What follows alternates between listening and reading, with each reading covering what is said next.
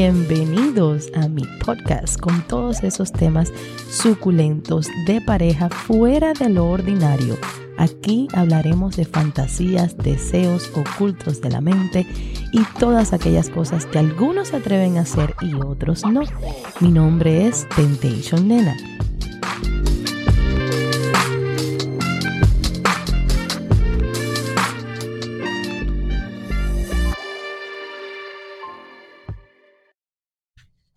Mis amores, increíblemente ya han pasado cinco días y eh, me siento completamente feliz, emocionada de poder haber compartido con ustedes esos primeros capítulos y tener tantos feedback de lo mucho que les gustó eh, de lo que se había hablado. Como ya le había dicho antes, hacer este podcast es un poco difícil para mí, ya que hablar así a solas se me hace bien complicado. Pero ahí vamos, poco a poco.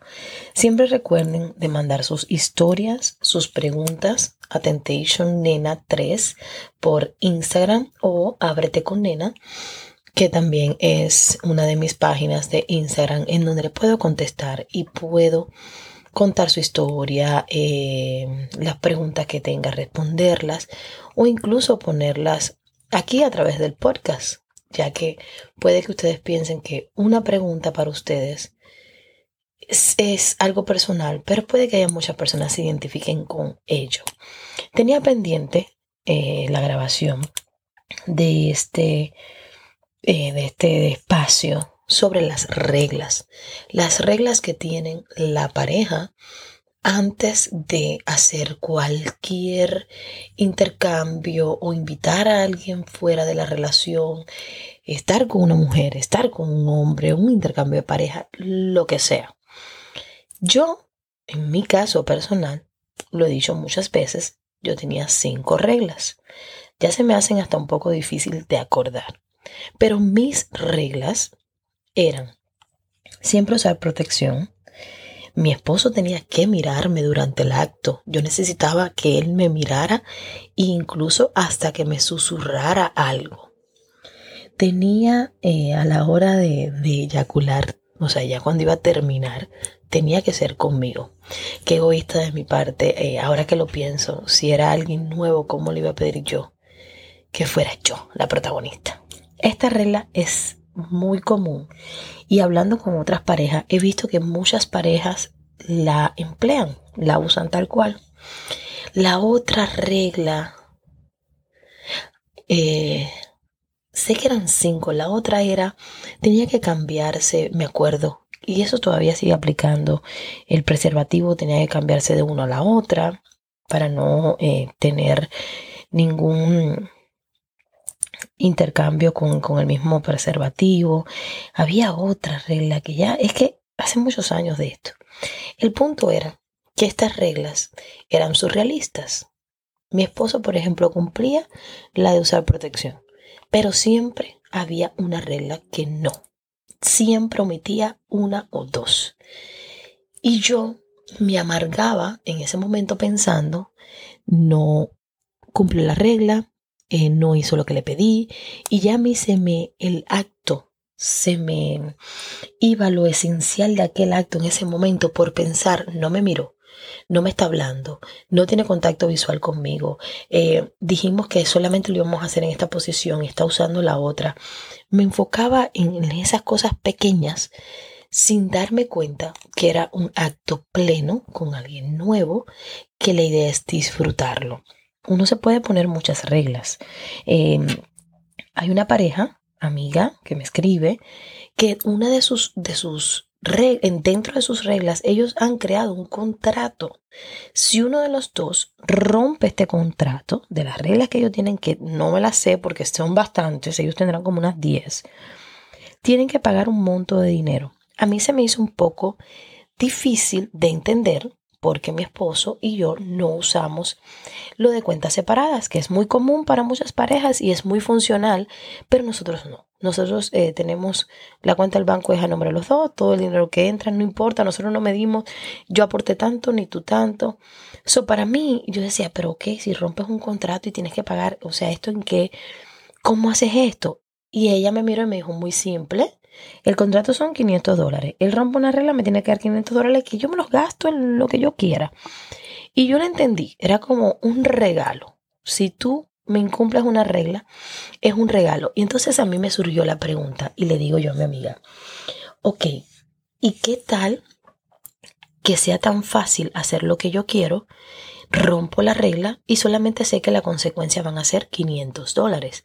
O sea, siempre tengo el cojín de que yo voy a romper, yo voy a romper esa regla, voy a incumplirla y la consecuencia van a ser 500 dólares. No hay consecuencias de que me hiciste sentir mal, de que voy a estar una semana deprimida, de que va a flaquear mi confianza, de que me voy a pasar no sé cuánto tiempo eh, sin, sin tener eh, relaciones contigo. son otros factores los que yo veía eh, diferente a, lo que ve mi, mi amiga. Y entonces yo con este problema de las reglas veía que era más lo que me afectaba que lo que me beneficiaba. Hasta que un día dije, espérate, vamos a simplificar estas reglas. Si yo le digo a mi esposo, viene una chica nueva y tú solamente puedes terminar conmigo, ¿Qué beneficio tengo yo de eso? Si él, su placer en el momento que le llegó, en el momento que quiso terminar, era con esa mujer, ¿por qué yo tenía que bloquear que fluyera esa relación sexual? Si esa persona había llegado hasta ahí porque yo había querido. Entonces, ¿qué sentido tenía esa regla? El que yo me sintiera, ah, no, yo soy la, la más, la matatana, la que más, más, más que nadie. No tenía sentido. Entonces eliminé esa regla. Eso del contacto visual y de hablarme, susurrarme, mirarme, preguntarme, ¿te gusta? ¿Estás bien? ¿Qué ganaba yo con eso? Si evidentemente tenía que gustarme si se, eso se ve eh, visualmente, la expresión corporal. No había esa necesidad tampoco que yo necesitaba que el acto pudiera durar, no sé, 20 minutos, 30, 40 minutos. Y de esos minutos tenía que preguntarme siete veces, ¿estás bien? ¿Te gusta? Qué cosa más tonta. O sea, ahora lo veo, distorsionaba la función del momento, que era disfrutar, estar uno con el otro, eh, aprovechar, hacer cositas. No, lo mío era, háblame, pregúntame si yo estoy bien. Por Dios, si yo no era eh, nada diferente a lo que era la otra persona. Al final fui modificando las reglas porque fui agarrando, por supuesto, madurez y me fui dando cuenta que no eran necesarias. La única que siempre se me quedó es la protección. Es una regla que siempre ha estado ahí y que no me gusta incumplir. Yo le he dicho antes, yo tuve un poliamor y dentro de mi relación poliamor llegó el momento que no se usaba protección porque la confianza, el tiempo que llevamos juntos. O sea, yo no soy diferente a nadie, a ninguno de ustedes, los que me escuchan. Yo soy un ser humano normal, igual que mi esposo, con necesidades y curiosidades como todos. Como muchos dicen, em, ay no, qué rico sin, sin condón. Y yo lo entiendo. O sea, yo lo entiendo. Claro que es rico. Pero uno tiene que tener buena educación sexual y cuidarse. Uno no puede estar sin condón con todo el mundo porque uno no sabe la cara se puede ver muy bien, el físico puede verse muy bien, pero adentro pueden existir una cantidad de bichitos innumerables. Entonces es mejor precaver que tener que lamentar. En el caso de nosotros, con el poliamor, cuando decidimos no usar protección, esta persona parece que estaba muy fértil en ese momento y terminó embarazada. Ella eso es historia otro día, porque esta eh, de esas historias llenas de, de dramas y cosas. Entonces, eh, cuando decidimos no usar protección, pues cambió, cambió muchísimo el acto sexual porque se abría a otras cosas. Eh, por ejemplo, antes lo que mi esposo podía echarlo en el condón, ahora no. Ahora esto eh, adentro y vamos a esperar que salga y no sé qué. Y ya el juego sexual era otra cosa. Yo empecé a explorar un poco más qué se sentía. Déjame probarla que le salga de alguien más. Y entonces te amplía otros deseos, otros, por ejemplo, ahora que no tengo un poliamor ni nada, me encantaría repetir estas cosas que he hecho anteriormente, pero entiendo que no se puede. Entonces te abre el juego sexual mucho, una pequeña cosita, pero también entiendo que no se puede hacer. Es como lo que está bien, lo que está mal, lo que debería hacer y lo que puedo hacer. Y ya yo me di cuenta, o sea, probamos esas otras cosas y, y me di cuenta lo placentero que era. Pero ahí se fueron matizando entonces las reglas y volvimos otra vez, una vez que se acabó el poliamor, pues volvimos a retomar la regla de la protección que es tan importante verdaderamente en este ámbito, eh, sentirse tranquilo y seguro. Aunque se van a encontrar eh, parejas que le gusta el cockhold, eh, mujeres que le gusta que, que el invitado, el muchacho que esté con ellos, eyacule adentro por diferentes razones. Y se van a encontrar personas así. Entonces van a decidir, sí, si lo voy a hacer, no lo voy a hacer. Aunque hagan un intercambio de pareja, puede que la otra pareja se lo pida. Ya eso es cosa de, de cada quien, cómo maneja su sexualidad. Mi recomendación, lo que siempre le digo a todo el mundo, todos somos diferentes. Lo que funciona para mí no necesariamente va a funcionar para ti. Lo más importante es que hablen entre ustedes, que ustedes mismos estipulen cuáles son sus reglas, que midan qué es lo que les hace sentir bien y qué no les gustaría ver. Hay cosas tan sencillas, por ejemplo, yo no quisiera que tú te pongas lencería roja, porque me gusta que me modeles a mí lencería roja. No quiero eh, que esa persona, para, vamos a hablar, eh, estando con otro hombre. No quiero que el otro hombre se venga y eyacule en tu boca. No quiero. Te la puedes echar en los pechos, en el trasero, donde tú quieras, pero en la boca no. Pero eso es importante hablarlo antes. No después que pase. Ya después que te pase y te diste cuenta que no te gusta, bueno, uno lo habla. Mira, mi amor, hicimos esto y esto y esto y esto no me gustó. No quisiera que volviera a pasar. Ya eso es otra, otro capítulo. O sea, otra perspectiva, otra forma de hablar. Es lo que no quisieras ver antes de hacerlo. Cada quien tiene sus cositas. Lo importante es la comunicación. A mí me encantaría, por ejemplo, me encantaría verte que eh, yo, por ejemplo, se lo diría a mi esposo, me encantaría verte que le eches la leche en el pecho. Yo quiero verte, mi amor. So ya yo le estoy diciendo de antemano donde yo quisiera ver que él eyacule. Si yo no le digo, él no sabe, no es adivino. Nosotras tendemos a, tendemos a tener la mala costumbre que queremos que nos adivinen el pensamiento. Y esto no es funcional. O sea, esto no es realístico. Esto también lo hago yo todo el tiempo. Yo quiero que mi esposo haga lo que yo me imagino, no lo que yo le digo. Y eso está mal. Uno tiene que decir lo que uno quiere ver. Uno tiene que expresar y explicar lo que quiere sentir. Ahí es donde me baso siempre, siempre. Para ti, tus reglas van a ser unas y para mí van a ser otras. Yo puedo que, que me considere un poco ya wild, media loca, eh, más abierta, más eh, me desenvuelvo mejor. Y mentira, puede que tú vengas y ¡buf! vayas al club, estés delante de todo el mundo, hagas un show, estés, hagas un gambán, vayas al cuarto, intercambie, pero yo no lo hago. Ahora, no significa que para ustedes como pareja sea lo ideal, les guste, les dé placer y para mí lo que yo hago me gusta y me da placer, aunque sea eh, un poquito menos agresivo el acto de lo que yo haga. El tuyo no tiene nada que ver con el mío. Yo sí verdaderamente eh, en, en los grupos que estoy y que siempre leo y pregunto, reglas básicas, la protección, eso lo usan mucho las personas.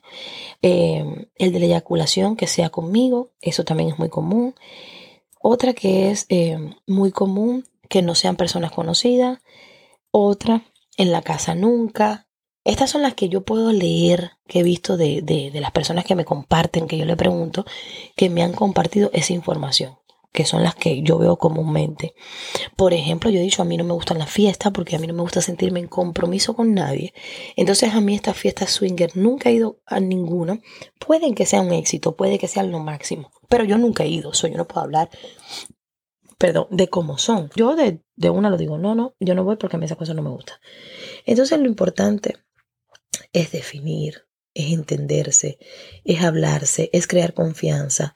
Eh, las mujeres soltar un poquito las riendas y nadie tiene nada, ningún acto de lo que uno vaya a hacer. Uno lo tiene escrito ni sabe lo que va a pasar. Entonces, según vayan pasando las cosas, según vayan más o menos eh, matizándose, aprendiendo mis gustos, los tuyos, esto me gustó, esto no, lo van hablando. En el momento que estén teniendo una relación sexual con una tercera persona, no es el momento ideal para formar una confrontación, para tener un dilema, para decir, ¿por qué hiciste esto? Esto no me gusta. No, no, no, porque echa a perder ese momento y puede que ese momento nunca más se repita.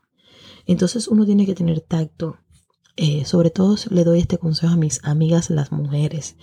Piensen si están con otra mujer, que es otra mujer, que a ustedes no les gustaría que la trataran así. Entonces vamos a darle un poquito a la tercera persona de lo que queremos recibir. Siempre, como les digo, usen el ejemplo del espejo. Yo te voy a hacer a ti lo que yo quiero que tú me hagas a mí.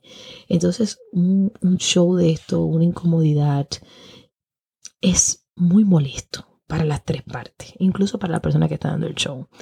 Limítense, esperen llegar a la casa, tengan paciencia y ahí hablen. Mi amor, esto no me gustó, esto no lo quiero volver a repetir. Es mejor que tengan esa comunicación desde fuera o entre ustedes como pareja que involucrar a otra persona y como yo misma lo he hecho, el error de formar show y cosas de esas cuando estaba más jovencita acababa. Pero ya, uno se va poco a poco, poco a poco, siempre me dicen, y los celos, bueno, los celos son parte del proceso, son normales, lo vas a sufrir y vas a llorar y te van a dar ataques, pero eso te va a pasar.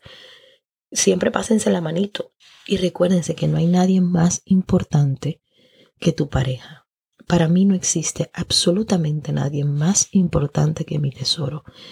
De la forma en que yo lo miro, que lo siento, que, que lo toco, que lo acaricio, no importa lo que yo esté haciendo. Vaya, no importa ni lo que tenga metido en la boca, pero tesoro es lo más importante. Mi cuarto es él. Entonces eso nos da mucha confianza y mucho espacio a explorar y a tratar cosas nuevas, porque él sabe plenamente quién es él y él sabe quién soy yo. Aquí los espero el viernes, así que recuerden, miércoles y viernes siempre me tienen en este espacio desde mi casita dándole los mejores consejos. Y el próximo es el próximo episodio que tengamos. Eh, les voy a contar una historia que sé que se le he prometido y todavía no he hecho ni nada de historia, pero para el próximo le cuento una historia. Gracias por haber estado conmigo y escucharme hoy y cualquier duda, pregunta, Temptation Nena 3, ábrete con Nena a través de Instagram. Un beso fuerte y nos vemos el viernes. Gracias por haberme acompañado el día de hoy. Los espero en el próximo capítulo con siempre algo nuevo y sumamente excitante. Un beso grandísimo y hasta la próxima.